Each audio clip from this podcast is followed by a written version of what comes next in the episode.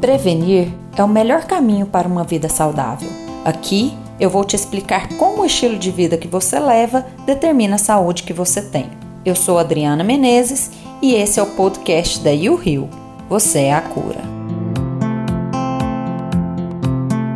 Olá, pessoal. Vamos hoje falar de um tema bem interessante, falando da relação do intestino com o cérebro e também tumores de intestino.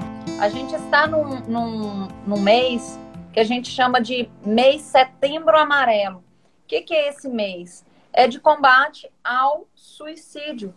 É um mês que a gente faz é, uma mobilização em todo o pessoal aí da, da equipe médica, tanto psiquiatras quanto psicólogos, né? Para a gente poder falar de um assunto que é tão pouco falado, justamente por ser um tabu, que é depressão, porque a pessoa ela não aceita em alguns momentos. E isso é muito grave. Então, a depressão causando suicídio. O setembro amarelo é justamente para a gente poder falar e poder é, atentar mais essas pessoas que estão no quadro depressivo e que precisam de ajuda. A gente sabe que a depressão ela tem uma relação direta com o intestino. Então, eu vou é, pedir agora para o nosso amigo Eurípides fazer a apresentação dele e falar um pouquinho aí da experiência profissional dele. Me chamo Eurípides Barçanufo, sou mineiro de Uberlândia, estou perdido em Brasília há mais de 10 anos, então já sou candango. É, atuo na área de proctologia, colonoscopia, videocirurgia e Estou embrenhando agora na modulação intestinal e na gastroenterologia funcional e nutrigenômica e a nutrologia também, né? Que você já é, é mestre, eu ainda estou engatinhando ainda. Estamos na luta para isso, para se tornar mestres, né, Eurípides? E a luta é o quê? É o estudo sempre constante e sempre atualização, né? Nada de achar que a gente tem, que é dono da verdade, porque a medicina, ela muda muito, né? Ela, enquanto a gente está dentro da faculdade achando que consenso é aquilo e pronto, gente, é, é uma medicina, assim, muito falha. Porque, na verdade, a medicina está em constante transformação. E o que a gente precisa entender é que existe não é que existe, eu costumo falar, Eurípides, não é que existe dois tipos de medicina. Não é a medicina tradicional e a nova medicina. Eu costumo falar que a gente precisa entender da medicina tradicional, saber tudo que está escrito ali nos livros, nos consensos, e poder, depois disso, fazer suas atualizações e poder tentar resgatar ao máximo a medicina antiga. O que, que é a medicina antiga? É o olhar no olho, é a atenção ao paciente, é o olhar integral ao paciente, igual antigamente era. O médico da família, antes, ele cuidava de uma pessoa, ele não cuidava de um estômago, ele não cuidava de uma cabeça, né? Hoje as pessoas estão com dor de cabeça, vai no neurologista, elas estão com dor no estômago, vai no gastro, não é que esteja errado essa subespecialidade, mas o gastroenterologista, o neurologista, tem que avaliar o paciente como um todo e não simplesmente olhar para o paciente e falar: você tem gastrite, tome um medicamento. A pessoa que tem gastrite é uma pessoa que tem três filhos, está no meio da pandemia, está ajudando eles a fazer tarefa com as aulas online, está com estresse que diminuiu financeiro, e de repente começou a ter uma dor no estômago. Não é simplesmente só uma dor no estômago, a gente precisa avaliar o todo. E é isso que eu costumo falar, Eurípides. A gente tem que resgatar os valores da medicina antiga, que valorizava muito a alimentação e o nosso ambiente. Não tem como a gente desassociar o paciente do ambiente que ele vive. Verdade. Eu queria ô Eurípides, que você falasse um pouquinho para a gente, é, como a gente está falando aqui da relação, é, primeiro tentando mostrar a relação de depressão com o intestino. Eu queria que você falasse um pouquinho aí da sua experiência, é, também falando em relação ao nervo vago, você puder discorrer sobre isso para a gente um pouquinho. Isso que você disse da, da medicina, nova medicina, que na verdade é um resgate da medicina verdadeira lá de trás, né? Que o que que mudou, aonde que foi a, a, a cisura e onde rachou as coisas? Foi quando a indústria farmacêutica e, e própria alimentícia começou a financiar as escolas de medicina. Então, aquelas escolas que tinham uma visão mais naturalista, principalmente na América, foram sumindo, porque elas não tinham incentivo. Ainda existe muito na Europa, ainda, algumas que se sustentaram, né? Mas como é algo que não dá lucro para a indústria, eles não investem nesse tipo de é, de medicina, né, de ciência, tá? Não é que está aquém da ciência, porque a ciência não tem interesse nessa medicina, porque não vai dar retorno financeiro para ela, né? E falando aí do, do setembro amarelo, o, o é, prevenção do suicídio é o mal do século, né? A depressão, que leva a um suicídio. E em época de pandemia, parece que aumentou os índices, tanto de depressão quanto de suicídio, né? Então, vamos dizer assim, não há um assunto que seja mais atual do que isso. E isso entra também na questão da, da cobrança de produtividade que a, a sociedade está impondo para a gente, né? E surgiu uma entidade nova, entre aspas, que é o burnout.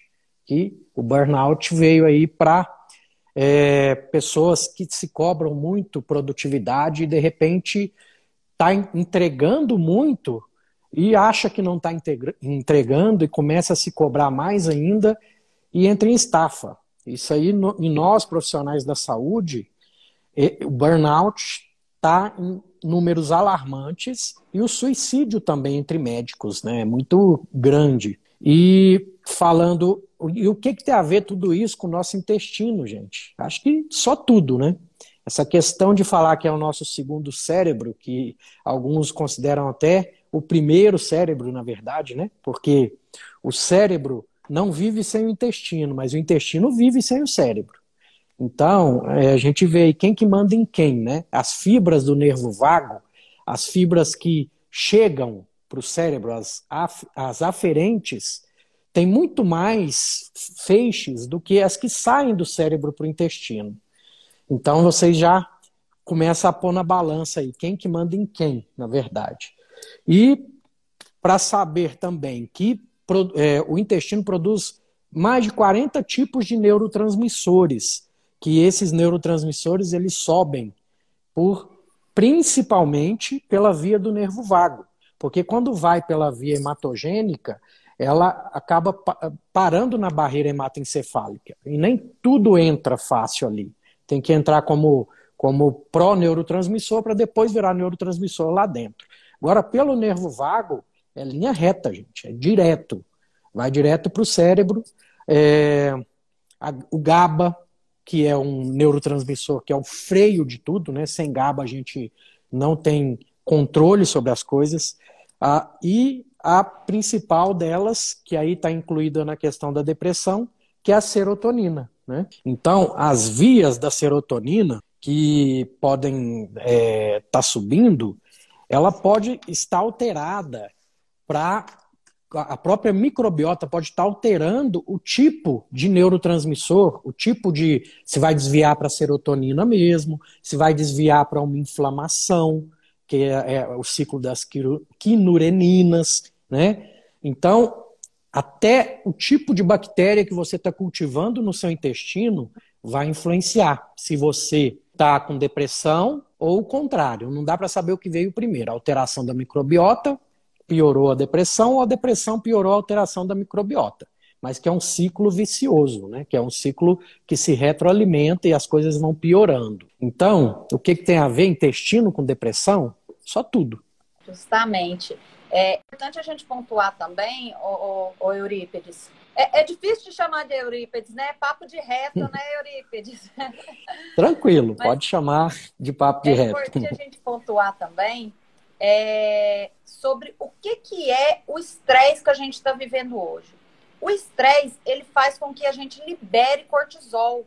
Cortisol é um hormônio, como a gente próprio é, já costuma falar, é o hormônio do estresse. Você está estressado, vai liberar cortisol. Cortisol alto, o que, que ele faz? Ele faz de tudo para o seu cérebro ficar ligado, ligado, funcionante. Então, se você está estressado, cortisol está alto, seu corpo é inteligente. O que, que ele vai fazer? Jogar toda a energia para o seu cérebro funcionar. E o que, que ele faz com isso? Faz uma vasoconstrição intestinal para jogar mais coisa aqui para o cérebro.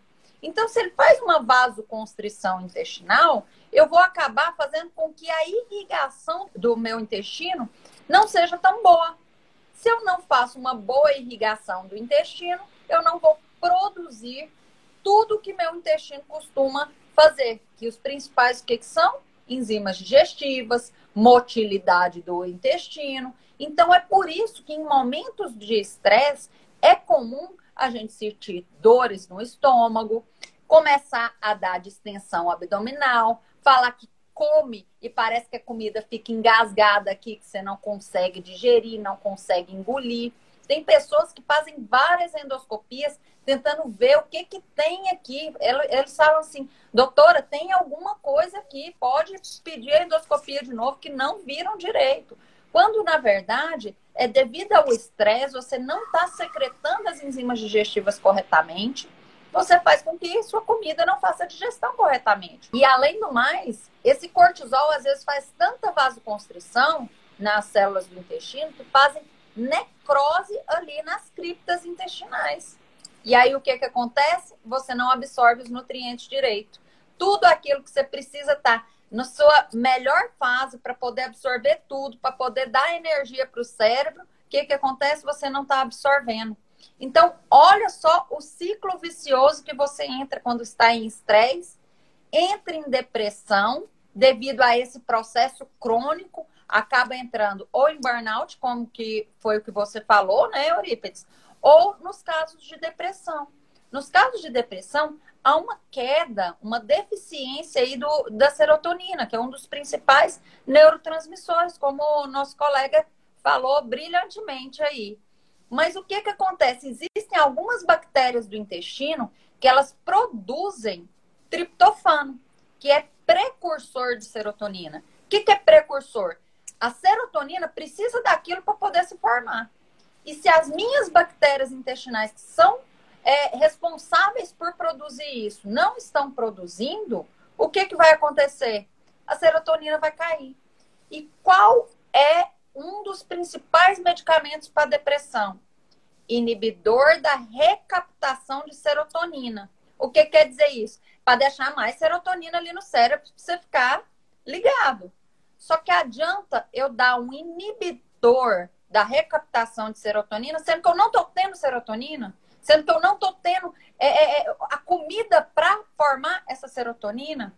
E o que precisa formar essa serotonina? Triptofano. Quem produz triptofano? As bactérias boas intestinais. 90% da serotonina tem relação com essa produção aí intestinal. Não é isso, Eurípides? Mais alguma coisa aí para poder Sim. acrescentar nessa parte da relação depressão-intestino ou a gente já conseguiu é, convencer o pessoal? Eu acho que assim, o, o pessoal tem que parar de pôr a ótica na doença, porque aí você está fazendo o que a indústria farmacêutica quer, porque ela tem o um remédio para a sua doença. Então, foque nesses mecanismos que está lá nos livros de fisiologia, que mostra para a gente que mudanças de hábito, alimentação saudável, é, atividade física, um bom sono, né? Que também é, é importantíssimo para essa produção desses neurotransmissores, porque enquanto você está dormindo, o seu cérebro está metabolicamente muito ativo, fazendo a faxina dele que ele precisa, tá? Então, resumindo isso que a Adriana falou, o eixo HPA aumenta cortisol, o aumento do cortisol causa o leak gut, esse leak gut altera a microbiota, porque aí o sistema imunológico vai tentar minimizar esse problema que está ali.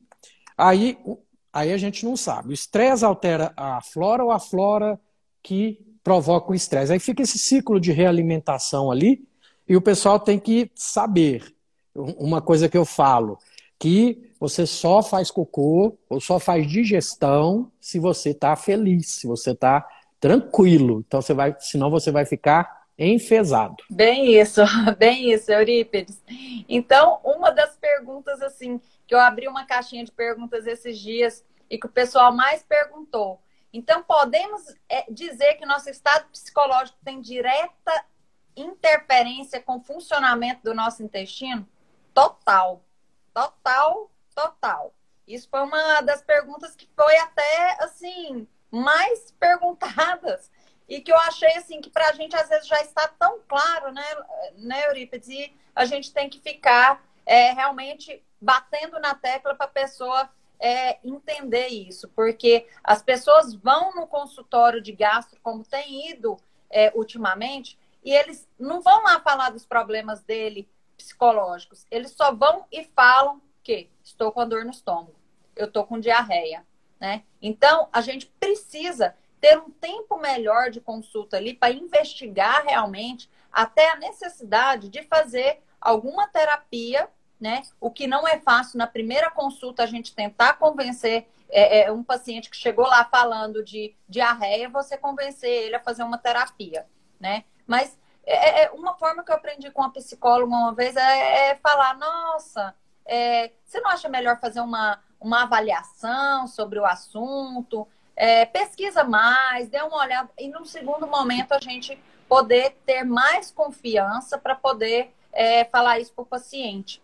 Mas não só, eu tenho dado muito resultado, Eurípides, você conheceu a doutora Camila, né? Ela é um amor, é fisioterapeuta e ela trabalha com exercícios de LPF. Então, como os exercícios de LPF, eles fazem uma expansão pulmonar, faz ativação do nervo vago. Existem algumas posições e quando você consegue fazer a barriga negativa, você faz exposição ali, é, é ativação ali do nervo vago e com isso já vai dando uma acalmada na pessoa. Isso não é o suficiente. A gente precisa realmente de uma terapia. Mas a, a, a, as pessoas que não estão abertas à terapia, o LPF tem ajudado bastante isso lá na clínica, viu? Eu acho que é um bom caminho para começar para as pessoas que ainda não tiveram essa consciência de que precisam de uma terapia, começar por exercícios respiratórios porque aí elas é, acabam ficando mais abertas a poder melhorar isso. É, a, a, Camila, inclusive, ela está no meu grupo de modulação intestinal. Eu tenho encaminhado pacientes para ela, é, pacientes que têm problemas para evacuar também relacionados à obstrução de saída, está tendo um resultado muito bom. E o pessoal tem que entender que o nervo vago ele tem vários é, é receptores de pressão, por exemplo, de pressão, de temperatura, de sensibilidade. Se ele começa na base do meu crânio e vai até lá embaixo, não chega no ânus, mas está ali perto, é, passa no ouvido, onde ele está mais exteriorizado, é no ouvido. Por isso que a acupuntura ajuda muito, sim, porque está estimulando diretamente o nervo vago. Quando eu fiz aqueles posts, né, muita gente assustou. Cantar, o gargarejo, porque está estimulando o nervo vago aqui na, na, na laringe, na faringe. É, banho gelado estimula o nervo vago por causa dos receptores que tem aqui no pescoço. Tanta coisa simples que dá para a gente começar a implantar, esses exercícios respiratórios mesmo, muda esse drive aí do, do, do, do próprio CO2, tá? Se você segurar um pouquinho mais a respiração, já estimula o nervo vago. Então, gente, é só correr atrás. E o conhecimento de qualidade tem aí, tem muito profissional para ajudar. É só tirar essa venda que a, a indústria fez em você, abrir um pouquinho sua mente, que você vai ver que não é tão difícil, não, tá? E também não é fácil, porque se você quer facilidade, tomar só o remedinho, é, realmente a indústria farmacêutica tem a solução para você mas é uma solução paliativa que vai estar acabando com a sua saúde a longo prazo. Essas que a gente está falando, uma pessoa falou aí que está indo dançar. Dançar é. estimula o nervo vago, gente, tá? Então são coisas simples da vida, conversar, é, lembrar do mindful na hora de se alimentar também, tudo isso estimula o nervo vago, tá? Porque para digerir, você tem que ativar o parasimpático, que está no nervo vago. Se você está comendo, olhando o celular, fazendo mil coisas ao mesmo tempo, seu organismo não sabe nem o que está fazendo. Tá? Então, esse alimento vai ser mal digerido, vai alimentar bactérias ruins, esse triptofano não vai ser quebrado nas moléculas corretas, não vai virar serotonina, vai ir para a via da quinurenina, aí você vai ter inflamação de baixo grau, a inflamação de baixo grau vai culminar numa queda de imunidade. A queda de imunidade, seu organismo vai começar a não é, fazer a apoptose, que é a morte celular programada daquelas células que está é, desenvolvendo de forma incoordenada, e o que, que vem? O câncer. Então, onde está a relação da depressão com o câncer? Está aí. É isso que eu já ia pontuar agora, viu, Eurípides? Porque além da gente estar no setembro amarelo, que é o mês que a gente fala muito sobre suicídio, também é o mês que a gente fala sobre prevenção do câncer de intestino.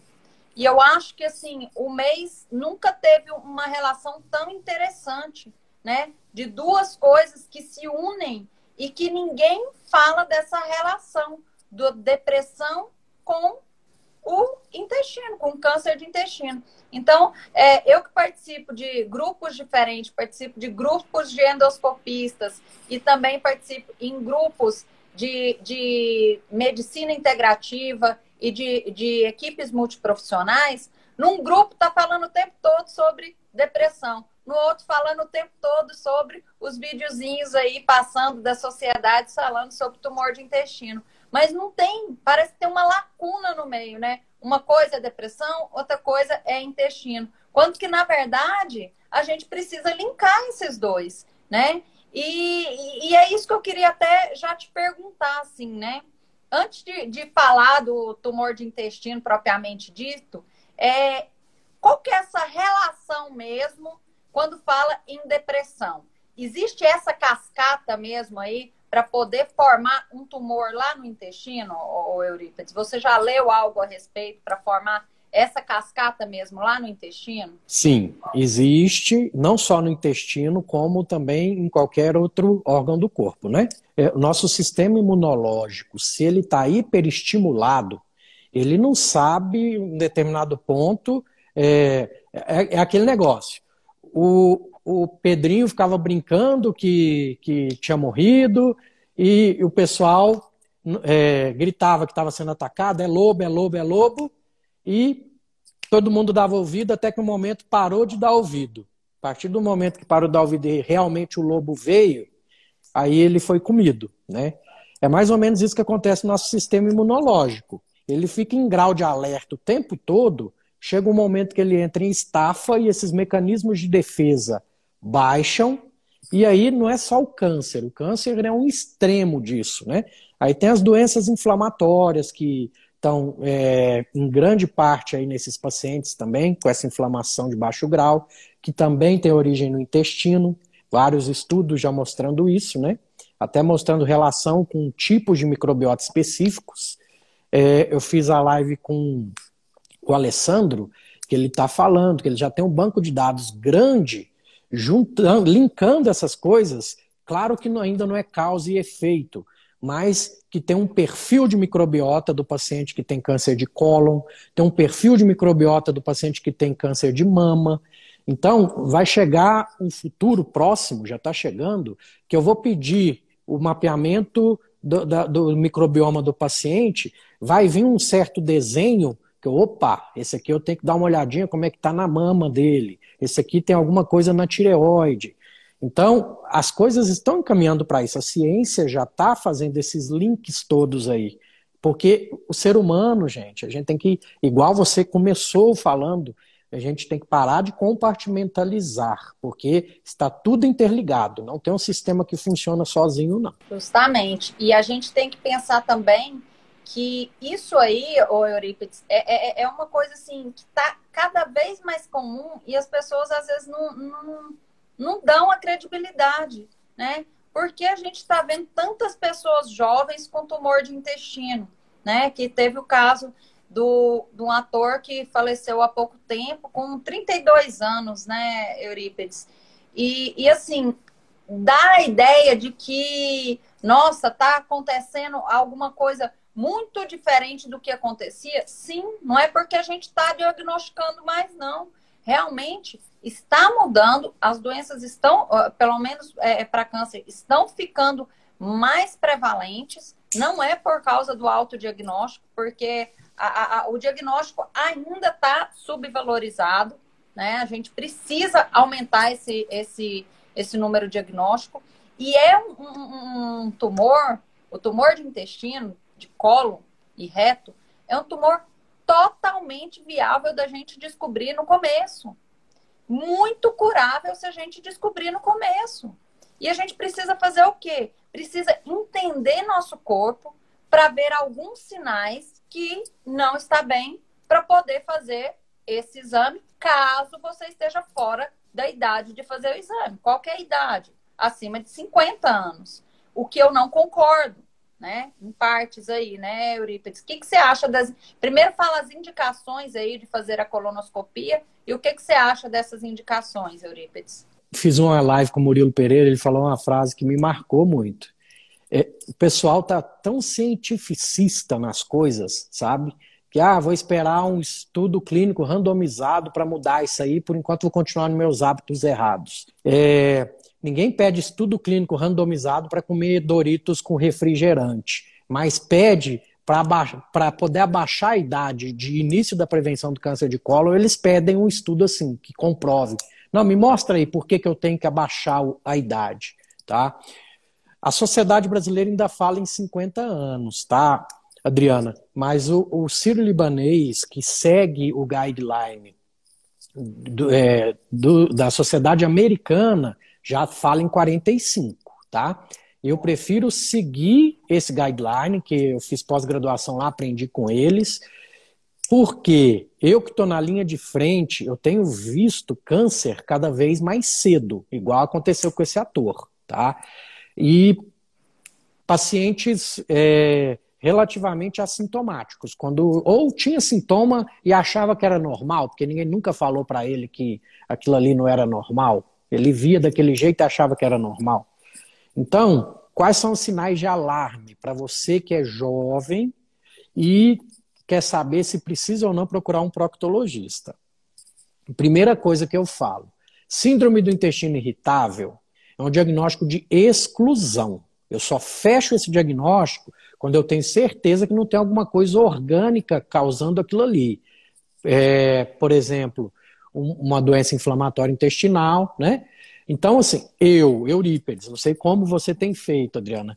Paciente que eu estou suspeitando de síndrome do intestino irritável, eu peço uma colonoscopia. Já apareceu casos de pólipos, que é o pré-câncer, todo câncer foi um pólipo um dia, né, de cólon. Então, esse paciente, tirei esse, tirei esse pólipo, esse pólipo não vira mais câncer. Então, é isso que a pessoa tem que estar em mente. Segundo, Pacientes com doenças inflamatórias, entra naquela conversa que a gente falou do sistema imunológico está meio perdido, atirando para todo lado, não sabe o que fazer. Uma célulazinha ali no intestino da pessoa começa a proliferar de forma incoordenada e vira um câncer. Eu, meus pacientes com doenças inflamatórias, seja no intestino ou fora do intestino, independente da idade, eu prefiro fazer uma primeira colonoscopia. Eu vou dormir mais tranquilo de que naquele cólon não está crescendo nada errado, vamos falar assim, né? E sintomas de alarme como emagrecimento, que não tem uma causa aparente, um, uma anemia que você não já investigou e não acha a causa, pode estar tá lá, no, principalmente no cólon direito, que é o, o grande farsante ele vem com sintomas de outros sistemas, você começa a investigar, mas está lá no colo o problema. É, sangue nas fezes, grande parte das vezes é doença orificial, tá? Mas dependendo do histórico da pessoa, o que, que ela chega me contando, apesar de eu ver que tem uma hemorroida ali, que ela tem uma fissurazinha, eu prefiro fazer uma colonoscopia para ficar com a consciência tranquila de que não passou nada batido. Então, teoricamente, se você tem dúvida, procure um gastro, procure um procto, para que ele possa investigar para você, te enquadrar aí nessa sintomatologia e para você dormir tranquilo. Porque eu só durmo tranquilo quando eu tenho certeza que não tem nada nesse colo. É, enquanto a gente vê que as colonoscopias são pouco é, solicitadas, as endoscopias são hiper solicitadas, né, Eurípides? E, e, isso parte até mesmo do próprio paciente, né? O que eu gasto de tempo de tentar explicar para o paciente que se ele fez uma endoscopia agora, ele não precisa fazer uma endoscopia depois. Mas o que eu gasto de tempo do paciente, que ele precisa fazer uma colonoscopia, é, é, é, bem contraditório até, porque assim, o, o, paciente, ele fez uma endoscopia, teve gastrite, ele quer fazer de novo para ver se a gastrite resolveu. Fala, Adriana, essa. Se essa... é endoscopia com gastrite, o que, que a gente vai fazer se já não melhorou? A endoscopia é para a gente tirar as outras, a, as outras doenças, não é para falar que tem gastrite. Vamos fazer gastrite, vamos fazer endoscopia em todo mundo para ver se não, é... não vai ter gastrite aí. Isso que você está falando é, é, engraçado. Teve uma época, até antes de eu, de eu estar na medicina funcional, que eu cheguei a atender gastro, porque não, gastroenterologia clínica mesmo, porque não tinha muito gastro por ali. O, o cara da clínica perguntou se eu, se eu poderia atender. Eu falei, ah, eu vou dizer, né? A gente, quando forma em medicina, a gente é meio polivalente, né? A gente enfrenta tudo.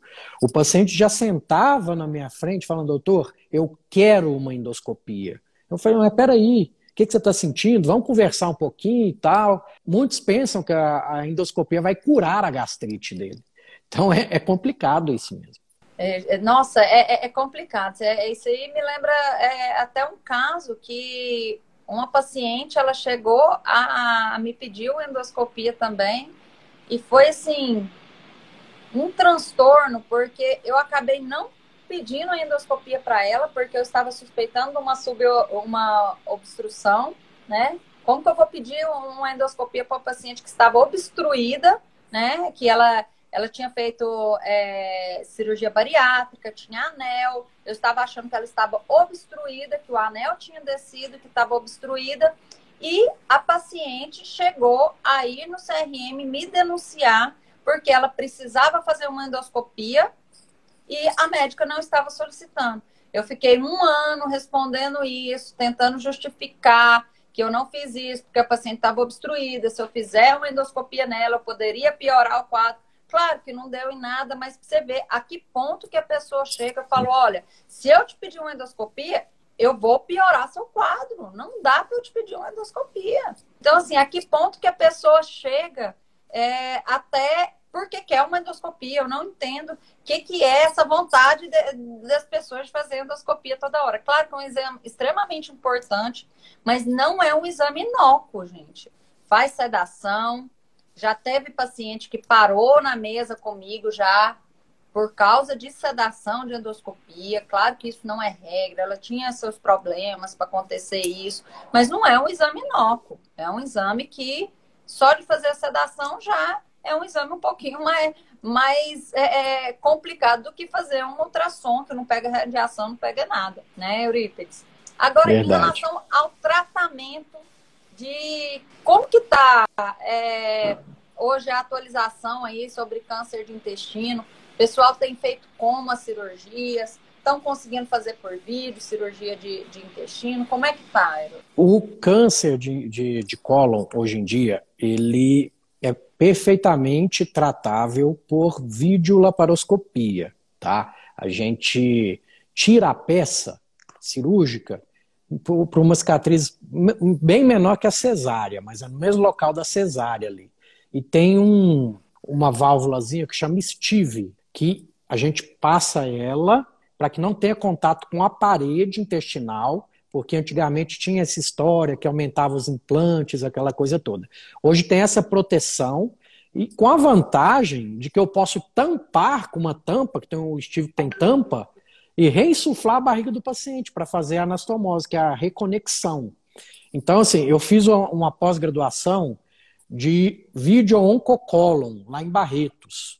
E Barretos está anos-luz na frente de todo mundo, gente. É uma cirurgia que, eu, que por vídeo eu, eu demoraria umas três horas, eles fazem em uma hora tranquilamente um tumor de cólon, fazem a amputação abdominoperineal, que é tirar até o ânus por vídeo e termina ela no períneo, e eles estão na frente até do mundo na robótica. É, já estipularam aonde vai pôr os trocáteres para robótica, porque antes o, o, braço do robô ficava trombando um no outro lá, porque tem que fazer muita movimentação com o paciente, né, para dependendo da, da localização do tumor. E eles fazem uma dissecção diferente da convencional, que eles vão nos planos anatômicos, eles começam levantando ali, a, a uma tenda com, vamos supor que é um tumor de cólon esquerdo, de sigmoide, eles fazem uma tenda olhando por baixo, é, levantando o sigmoide, aí ali já desenha a artéria e a, e a veia,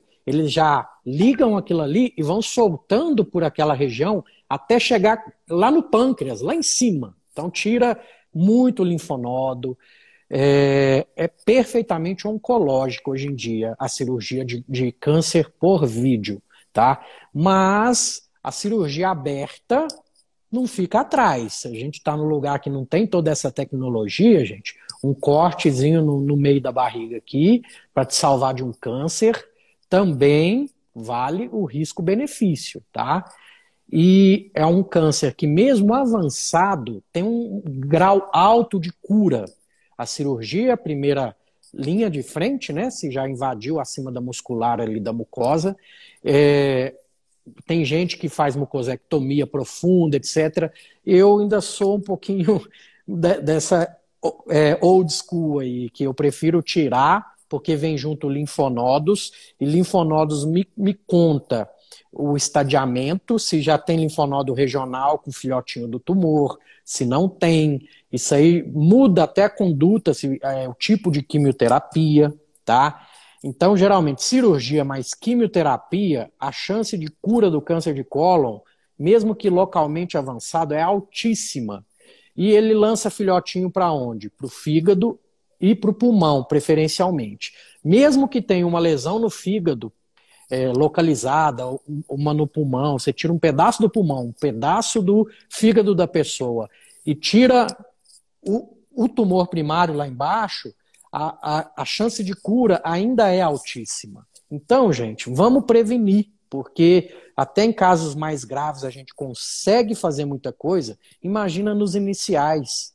Então, só depende de vocês. Se vocês é, tá na dúvida, pede para o seu médico. Fala, doutor, será que eu não preciso fazer uma colonoscopia?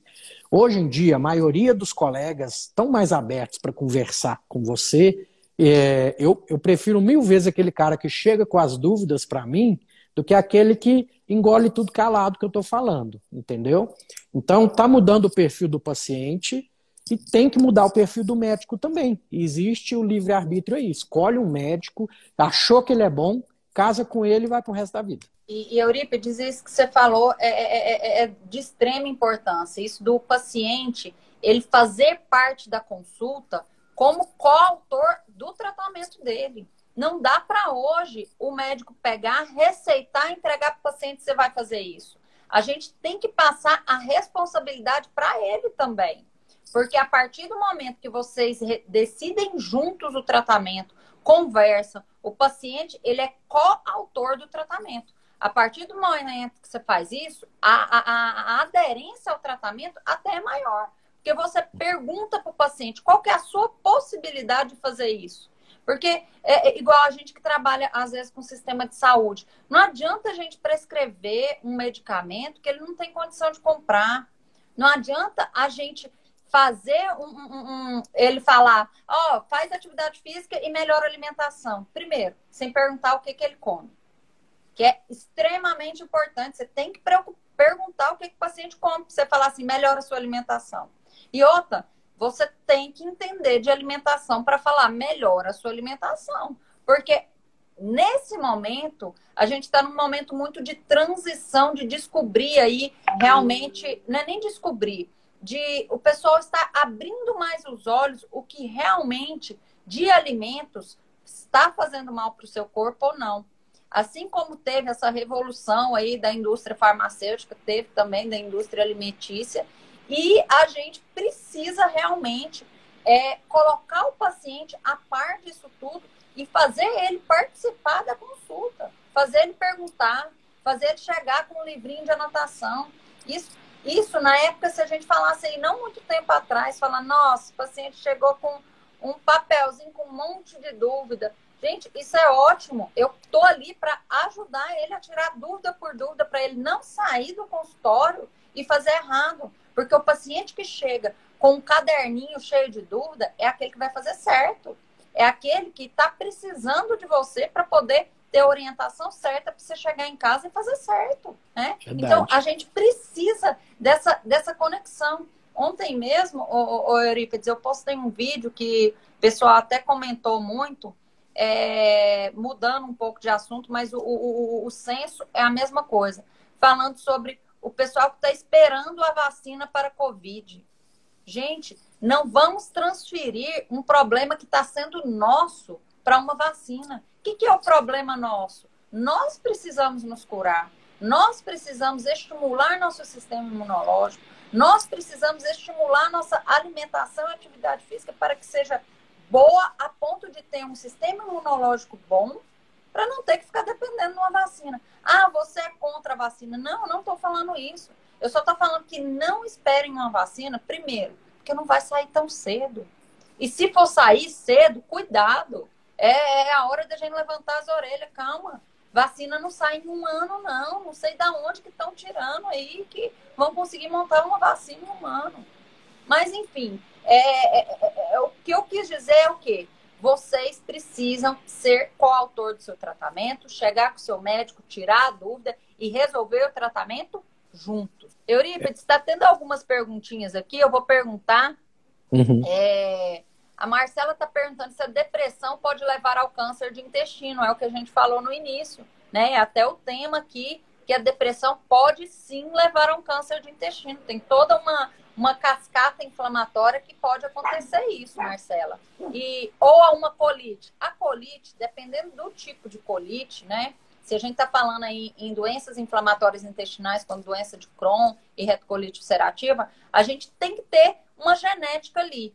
E também tem que ter um ponto de gatilho. O que, que é um ponto de gatilho? Um estresse ali que você passou para poder ativar, como se fosse ativar esses genes. E a partir do momento que você ativou, filha, aí a depressão, você entrou em depressão, vai ter que vai ter crise de colite. Você teve um estresse, vai ter crise de colite. Então, assim, tá totalmente relacionado. Colite e estresse e depressão. É isso mesmo, Eurípides? Está certo? Sim, e tem muitos estudos, esses sim, é, estudos robustos, é, colocando a relação do câncer com a retocolite e com o Crohn. Por quê? Aquela célula inflamando o tempo todo des, descama, fica descamando, trocando aquela célula com mais rapidez por estar inflamando. Aí aquilo, aquele mecanismo que a gente falou no começo. Alguma célula escapa e vira câncer. Então, sim, tem relação. É, uma, uma pessoa falou aqui a questão do câncer de mama, é, depois ficou com prisão de ventre e tudo.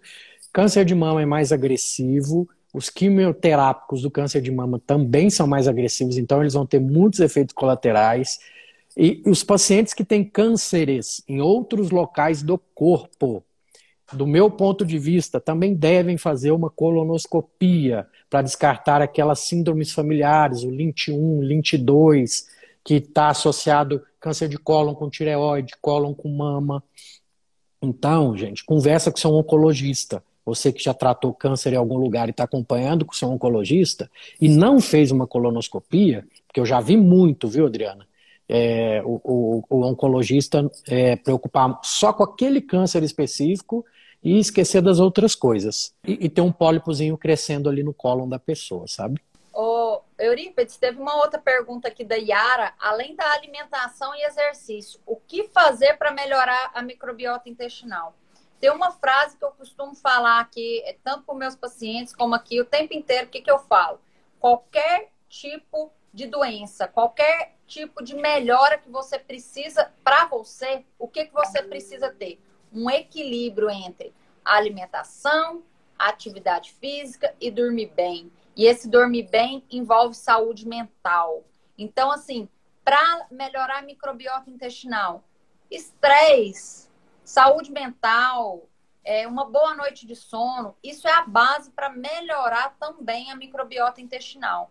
Mas falando em alimentação, que a gente falou super pouco e a gente já está quase acabando o tempo, daqui a pouquinho, ô Eurípides, eu queria dar uma pincelada.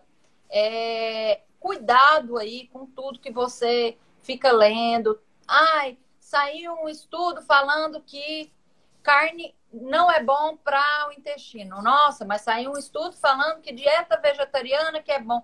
Gente, estudo vai estar saindo o tempo inteiro sobre a favor e contra.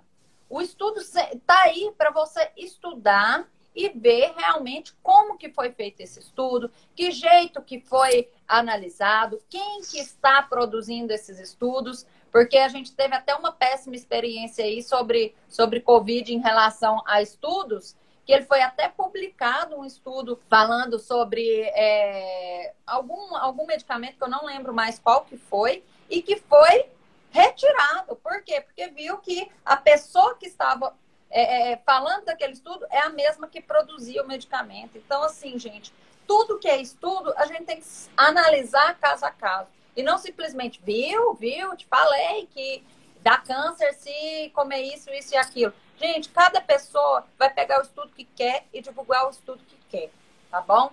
Então, assim, ah, eu queria te perguntar, Eurípides, sobre a glutamina e câncer de intestino que, que você fala? Porque tem pessoas que falam a favor, tem pessoa que fala contra. O que, que você fala aí sobre glutamina e câncer de intestino? É, eu já vi estudos dizendo que se você tem câncer de intestino já diagnosticado, não é bom tomar glutamina, não. Que a, você está alimentando o tumor também. Porque o tumor é de células intestinais, mas isso é muito controverso, gente, tá? Isso aí também não é estudo grande, não tem que pôr isso como uma regra absoluta. O que, que tem que ser regra na minha cabeça? Comida de verdade, tá? Não adianta você ficar, querer pôr culpa na, na pobre da carne vermelha, por conta aí do, do câncer e etc., se você não está falando o que está em volta dessa carne vermelha, que é o embutido, é o pão, é, é, é é, carboidrato refinado, é o refrigerante, a batata frita que está ali do lado. É muito fácil demonizar. Você escolhe uma bandeira.